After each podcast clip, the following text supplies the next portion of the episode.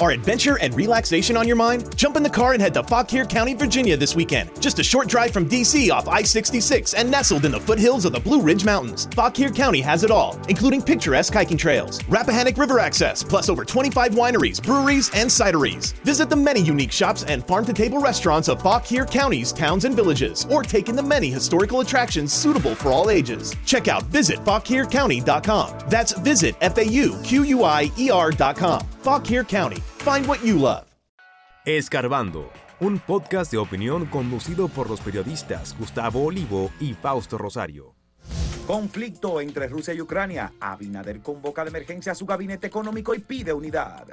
Arrestan a Lois Ventura por tentativa de homicidio contra Patricia Squasiati. Unifican expedientes por asesinato de Junior Ramírez y corrupción en ONSA.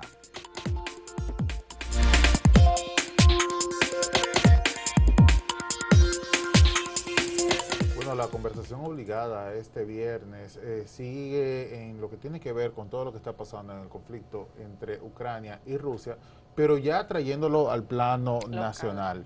Claro, porque eh, uno muchas veces ve este tipo de situaciones muy lejos, muy lejos. Sin embargo, en situaciones como esta, uno siempre tiene que preguntarse cómo nos afecta. Y efectivamente, este conflicto que ha escalado y que esperamos que no siga, que no eh, haya más eh, derramamiento de sangre, pues sí que nos afecta, especialmente lo que tiene que ver con el plano económico.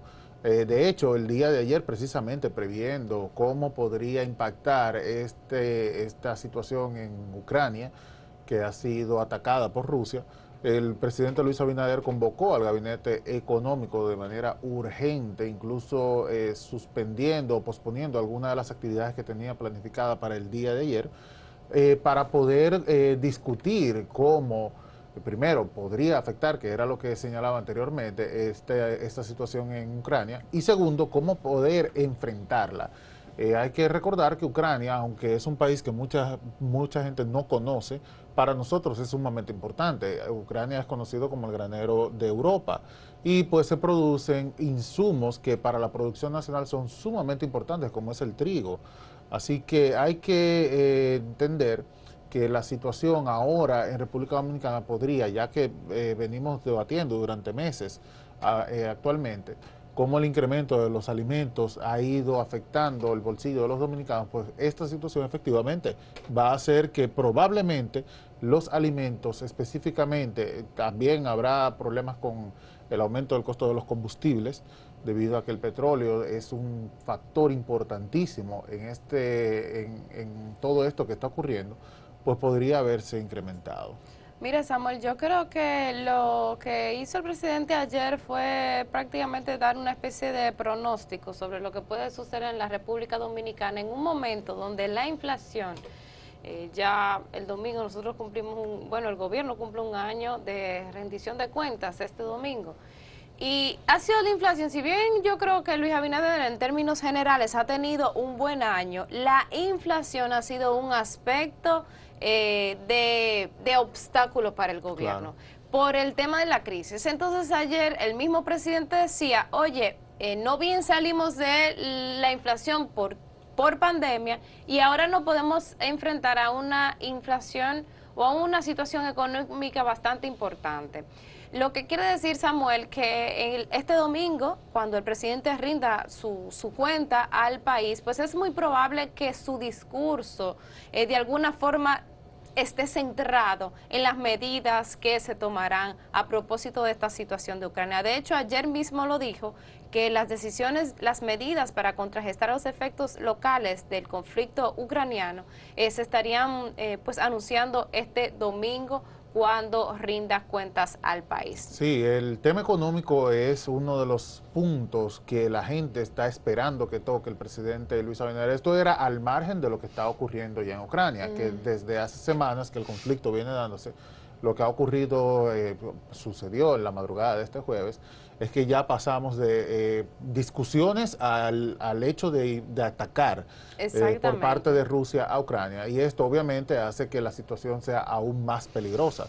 Eh, tanto para las personas que residen en Ucrania como también para la economía no solamente de este país, sino global Y pues desde luego el presidente Luis Abinader tiene ya la obligación de abordar este tema. Tú mencionas la inflación. La inflación en el año pasado cerró más de un 8%, una, una, inflación bastante alta. De hecho, te iba a comentar que los, los lo, lo, que quería el Banco Central y los pronósticos, o para lo que trabajó, fue para que la inflación cerrara en el año 2021 con un 4%, 1, 4% y terminó El doble, siendo el doble. Y terminó eh, en el doble, en un 8%. Y eso a raíz de la pandemia.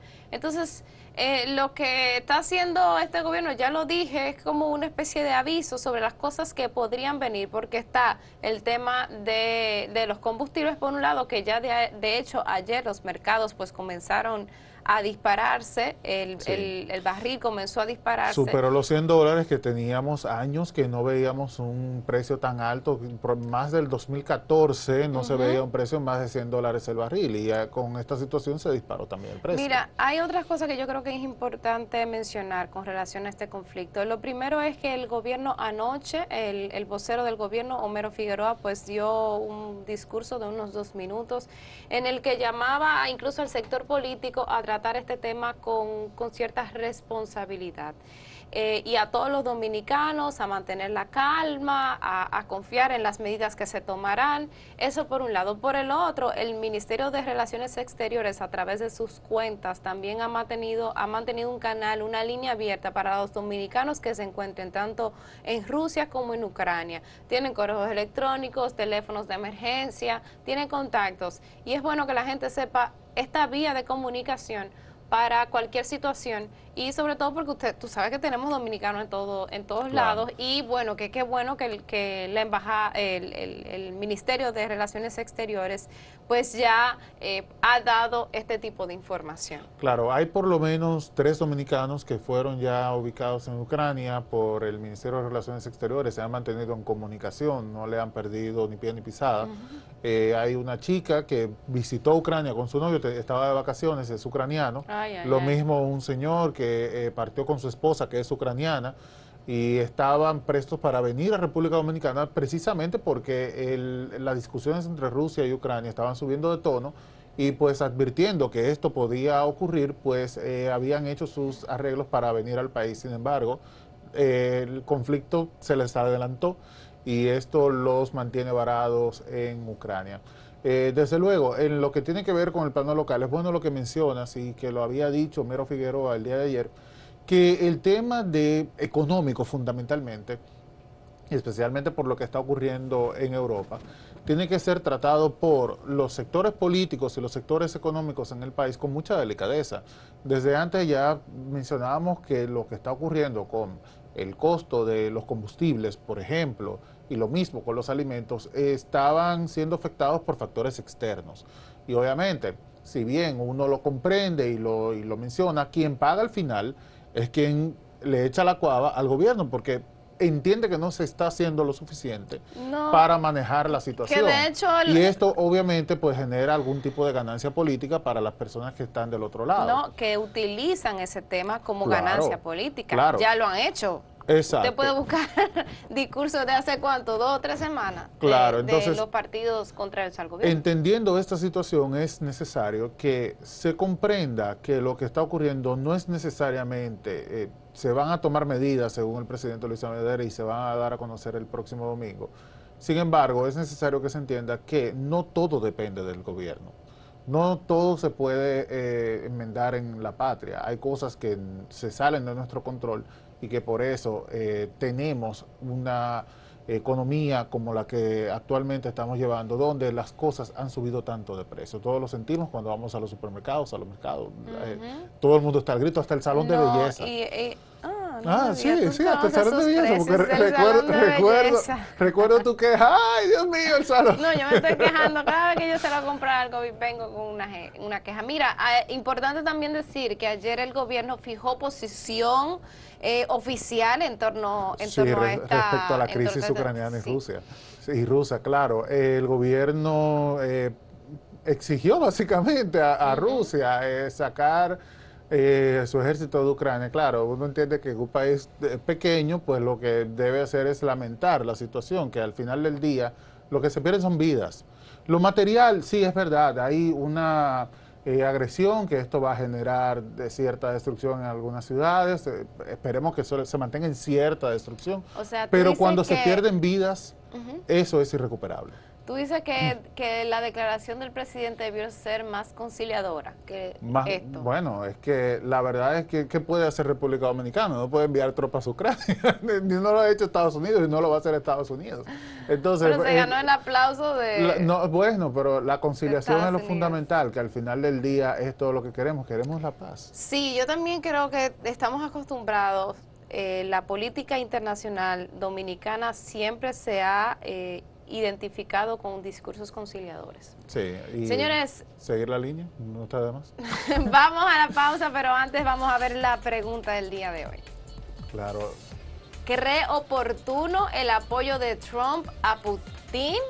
¿Por qué? ¿Sí o no? Síguenos en redes sociales, arroba acento diario y arroba acento TV.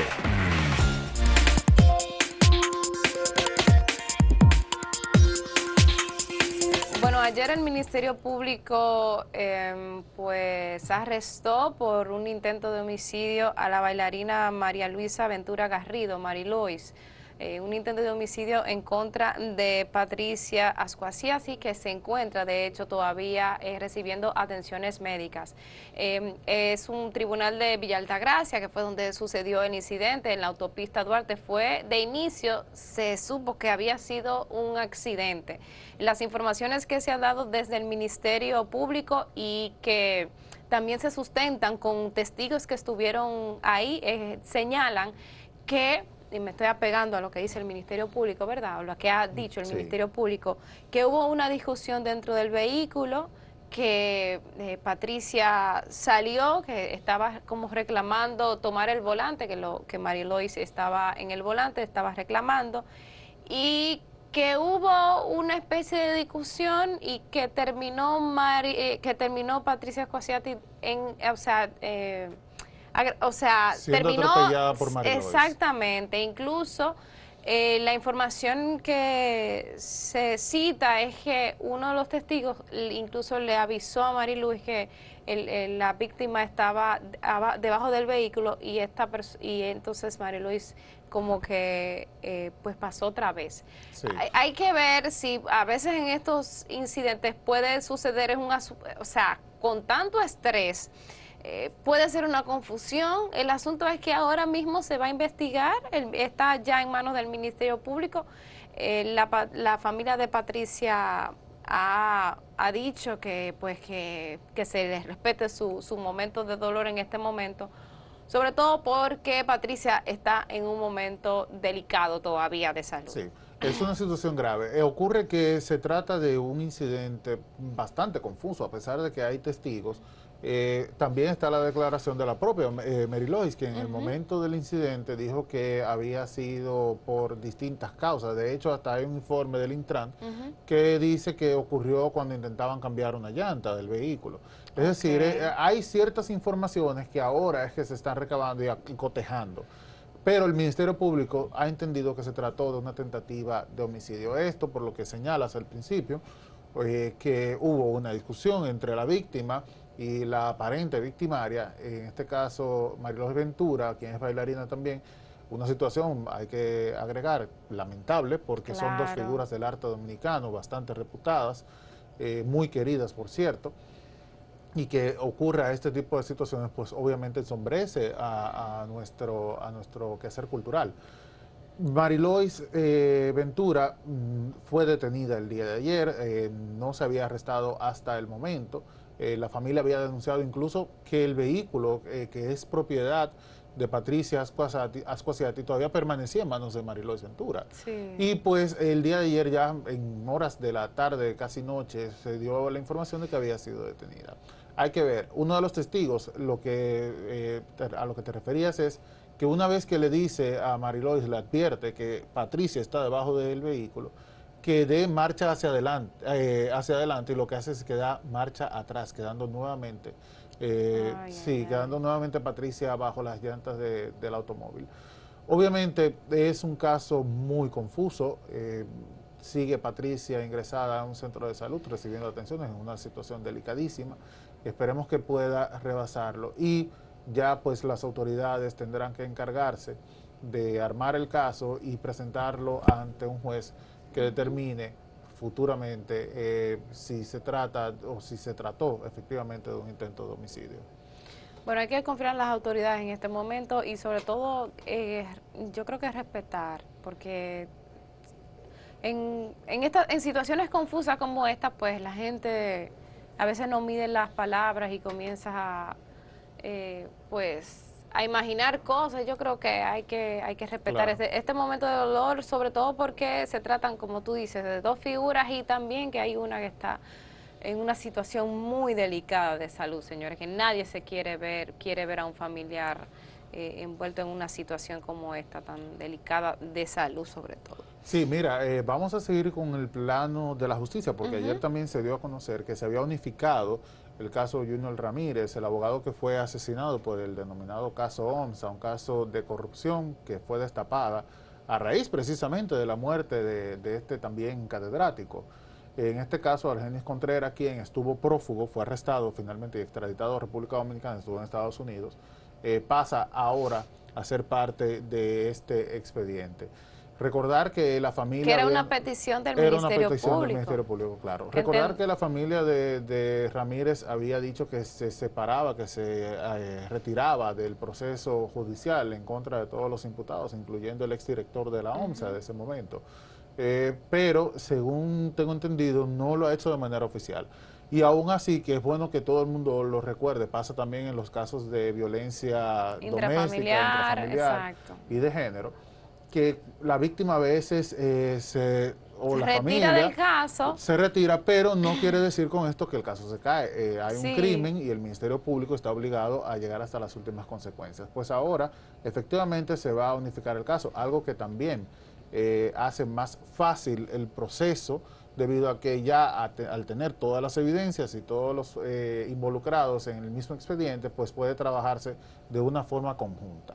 Así que hay que ver cómo evoluciona este caso y si finalmente, efectivamente, se llega hasta las últimas consecuencias y hay. Bueno, esperamos que sí, porque eso fue un. Un, crimen atroz. Sí, sí, sí. Sí, y, lo mismo con el trato del Ministerio Público cuando empezó la investigación. Recordar que la fiscal de ese momento eh, habló más sobre la posibilidad de que Junior Ramírez estuviera eh, cometiendo algún acto irregular, siendo la víctima que lo que le había ocurrido y las situaciones en las que ocurrieron. Así que eh, esperemos que con esto, pues, eh, República Dominicana sea una herida porque al final del día es una herida abierta para todos nosotros. Claro, y para la, familia que también el hecho de haber retirado es, es una señal, un símbolo de cansancio, oye, tanto tiempo eh, en esta situación. y, de... y, de... queja también, porque veía que las cosas no avanzaban, quizás con la velocidad que naturalmente uno esperaría, porque tienes a un familiar que fue brutalmente asesinado y que tú quieres justicia, tú quieres cerrar ese capítulo, quieres empezar a sanar y mientras el proceso está abierto, tú no puedes lograrlo. Y lo mismo la sociedad. Junior Ramírez fue asesinado de una forma brutal y pues bajo estas condiciones, debido a que se trató de un tema de corrupción tan escandaloso como el que involucra este caso, pues tanto en la parte administrativa, en lo que tiene que ver con la sociedad dominicana, como con el crimen en sí mismo, pues no podemos pasar página. Así que eh, esperemos que con esto por lo menos tengamos un aliento y nuevamente recuperar la fe en la justicia dominicana. Sí. Hay otros temas eh, que tenemos pendientes este día y tiene que ver con eh, lo correspondiente. Unas declaraciones que dio. Sí, a las declaraciones que dio eh, Antoliano, Peralta. que es consultor jurídico del Poder Ejecutivo, con respecto al caso de Brecht, que eh, mucha gente se pregunta, ¿qué pasa con esas obras que están pendientes todavía? Sí, resulta que Antoliano, porque yo estaba en esa entrevista, A Antoliano le cuestionaron, eh, la pregunta surgió porque se habló del peaje sombra, de si habían eh, negociaciones similares a lo que ocurrió con la autopista, eh, la, autopista que creó el, ah, el consorcio que creó la autovía de Samaná y las negociaciones para acabar con el peaje sombra. Entonces se da la, la, pregunta de si hay otras negociaciones similares a esta que se estén negociando para rescindir contratos. Entonces ahí es que Antoniano Peralta pues eh, de alguna forma anuncia porque esto no se sabía de antes que el gobierno dominicano quiere ya eh, apartarse de Odebrecht, pero no lo ha hecho porque hay algunas obras que se mantienen en construcción y ustedes saben que no es ideal dejar obras en el aire porque hace más daño que bien eh, en, la práctica,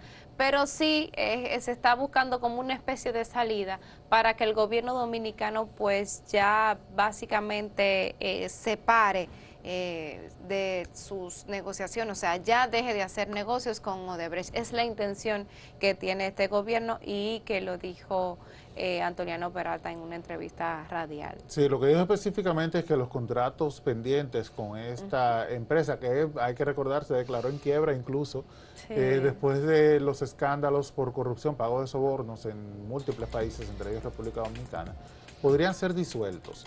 Así que hay que ver cuál sería la salida y si es posible deshacer esos contratos. Ojalá que sí, porque la verdad es que es una, una empresa y unos trabajos que ensombrecen eh, eh República Dominicana, porque ya por menos que se haya pagado por detrás, ya no existe una confianza. Tú sabes que yo creo que lo importante quizás es lograr que se pueda que se pueda pagar esa esa multa. Porque en Estados Unidos Odebrecht mi amor ah, está subiendo y bajando eh, pagó su multa y ya no hay problema. Estados Unidos no tiene que ver nada con eso y aquí todavía estamos en esa situación.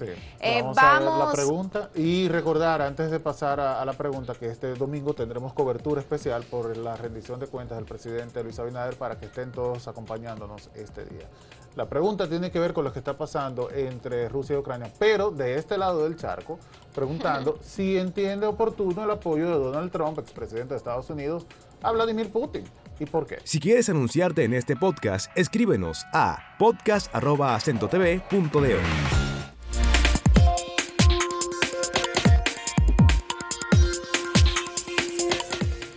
antes de pasar a sus preguntas, a sus respuestas, mejor dicho, eh, debo de recordar que este domingo 27 de febrero, a partir de las 8 de la mañana, este equipo de acento estará eh, dando cobertura a la segunda rendición de cuentas del presidente Luis Abinader.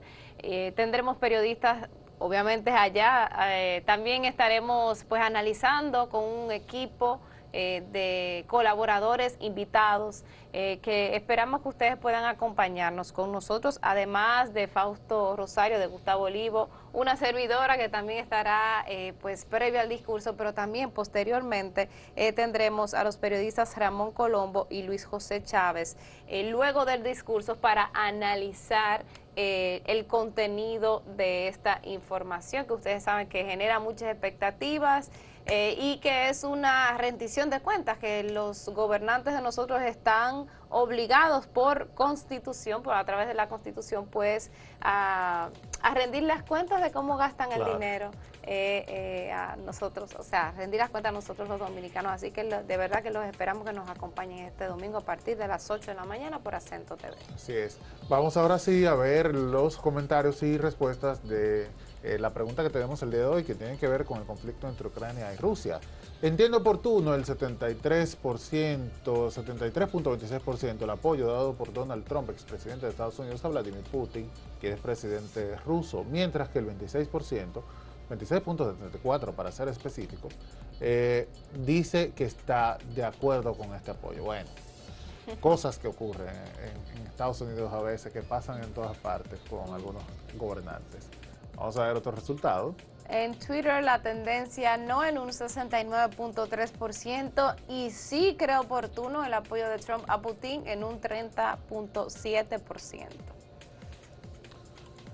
Mientras que en YouTube es similar, un 75% dicen no estar de acuerdo con el apoyo dado a Donald Trump en esta situación bélica, mientras que el 25% dice estar de acuerdo. Esto es con más de 3.000 votos. Bueno. Ahí está. Vamos a ver algunos comentarios. Dice Ramón Gutiérrez, prudente, imprudente y desatinado como siempre el señor Trump, una vergüenza. Muy, muy desatinado, la verdad, el, el expresidente norteamericano. Dísemele, hasta bueno fue que abriera la boca ese inservible para que muchos que se atreven a proclamar que vuelva se den cuenta del loco tan grande que salimos, del que salimos, que no debemos volver a tener. Me dan pena los más jóvenes por los problemas tan grandes que van a heredar. Ay, ay, ay, ay. ¿Qué hace, Domelé? Dice José Miguel Marcano, es un acto difícil de asimilar que Trump apoya a Putin, la guerra contra Ucrania. Pienso que Trump busca popularidad en los norteamericanos con ese pronunciamiento. Los Estados Unidos están acostumbrados a sus guerras porque es la forma de vender sus armas. Bueno, dice Melindo Mota Benítez, siempre he creído que Donald Trump en otra vida fue un político dominicano. bueno, cosa que, que le... Cecilia Hernández Herrera dice, debería estar de parte de Estados Unidos, ni no que se sino que se postule como candidato en Rusia a ver dónde es que el maco tiene la manteca. Ay, ay. bueno, qué creativos los, los dominicanos con los comentarios. Vamos a pasar con Máximo Laureano, quien desde Santiago nos tiene las informaciones más recientes de toda la zona del Cibao. Máximo, buenos días, adelante. Gracias, saludos. La vicepresidenta de la República, Raquel Peña, estuvo en la provincia Valverde, específicamente en el municipio cabecera, en Mao, allí para dejar iniciados los trabajos de construcción de un sistema sanitario que beneficiaría a unas 54 mil personas. Luego, la vicepresidenta de la República estuvo en la Corporación Zona Franca de Santiago. Allí se dejaron iniciados unos proyectos con una inversión de 900 millones de pesos que generaría alrededor de 3 mil nuevos empleos. El obispo de la diócesis de la provincia La Altagracia, Jesús Castro Marte. Se refiere a las expectativas del discurso de rendición de cuenta del presidente de la República, Luis Abinader, para este 27 de febrero. Pienso que va a tratar el asunto de los precios de la canasta familiar, otras realidades que hay en la República Dominicana, pero en forma general el pueblo está esperando un discurso lleno de esperanza y que le dé cierta fortaleza al pueblo dominicano.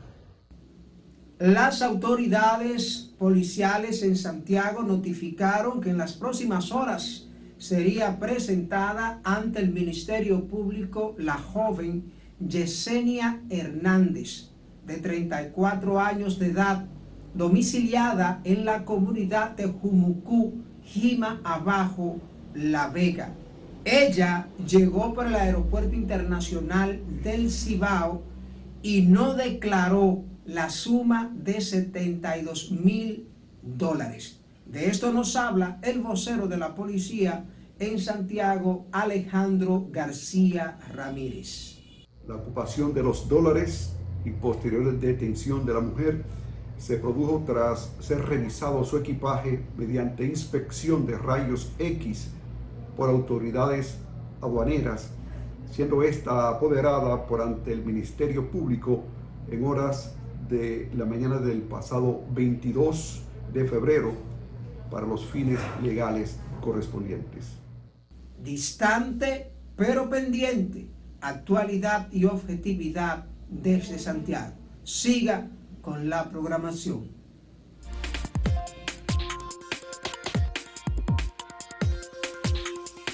Escarbando, un podcast de opinión conducido por los periodistas Gustavo Olivo y Fausto Rosario.